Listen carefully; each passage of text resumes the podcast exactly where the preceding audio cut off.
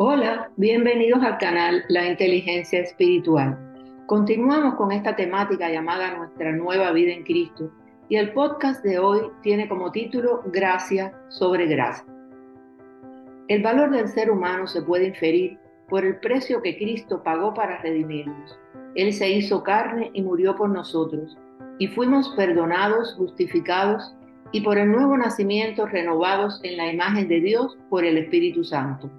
Solo de esta forma podemos alcanzar el más alto potencial en Cristo y tener vida abundante. Por eso debemos vivir en Cristo por fe y gracia. Así el pecado no tendrá dominio sobre ustedes, porque ya no están bajo la ley, sino bajo la gracia. Romanos 6:14. La gracia es sinónimo del Evangelio de Cristo y apartarse de ella significa volverse a un Evangelio falso. Gálatas 1:6. La gracia de Dios concibió la salvación de los pecadores desde la eternidad, pasada antes de la fundación del mundo. La salvación proviene de la gracia manifestada en la muerte de Cristo, siendo justificados gratuitamente por su gracia mediante la redención que es en Cristo Jesús. Romanos 3, 24.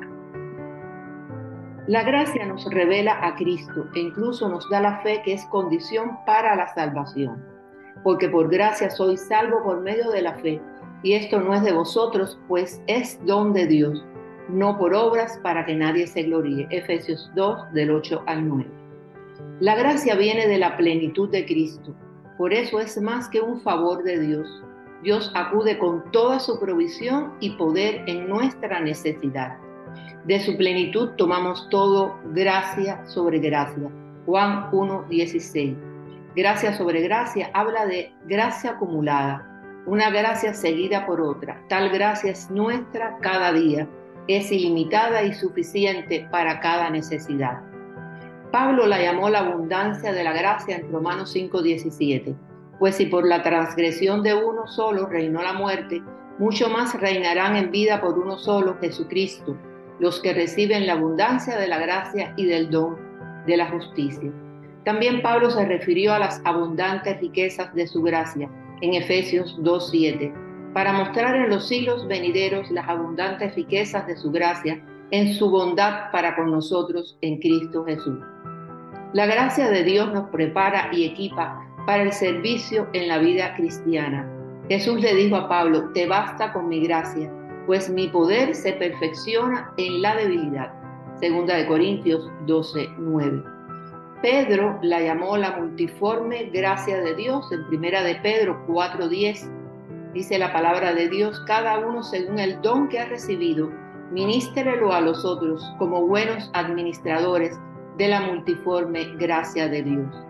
La gracia es la poderosa palabra que describe las formas de operar del Espíritu Santo.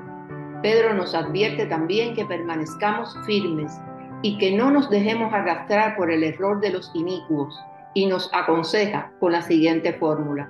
Creced en la gracia y el conocimiento de nuestro Señor y Salvador Jesucristo.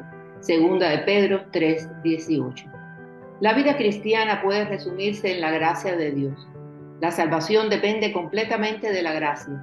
No se podía mezclar la gracia con las obras, pues de lo contrario ya no sería gracia, según Romanos 11, del 6 al 7. Y si por gracia ya no es por obras, de otra manera la gracia ya no es gracia. Y si por obras ya no es gracia, de otra manera la obra ya no es obra.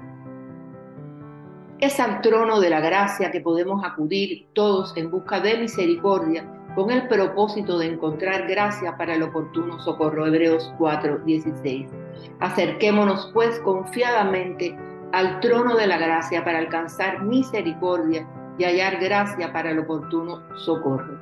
La gracia fortalece el corazón del creyente y lo capacita de toda cosa buena para hacer la voluntad de Dios. No se dejen llevar por ninguna clase de enseñanzas extrañas. Conviene que el corazón sea fortalecido por la gracia y no por alimentos rituales que de nada aprovechan a quienes los comen.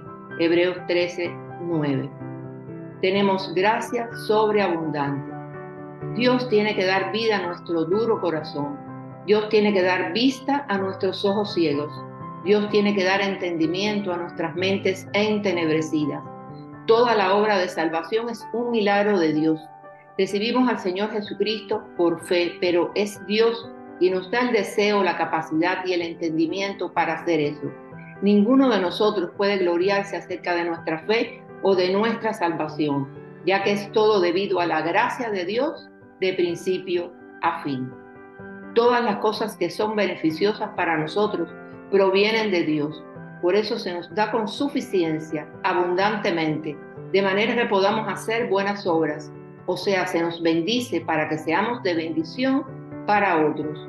Dios es el que pone la semilla de siembra en nuestras manos, es quien resuelve nuestras necesidades y multiplica lo sembrado.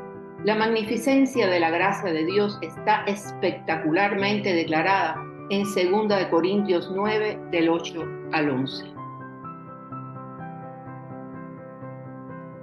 Y poderoso es Dios para hacer que abunde en vosotros toda gracia, a fin de que teniendo siempre en todas las cosas todo lo suficiente, abundéis para toda buena obra como está escrito, repartió, dio a los pobres, su justicia permanece para siempre y el que da semilla al que siembra y pan al que come proveerá y multiplicará vuestra sementera y aumentará los frutos de vuestra justicia, para que estéis enriquecidos en todo para toda liberalidad, la cual produce por medio de nosotros acción de gracias a Dios. Segunda de Corintios 9 del 8 al 11. Gloria a Dios.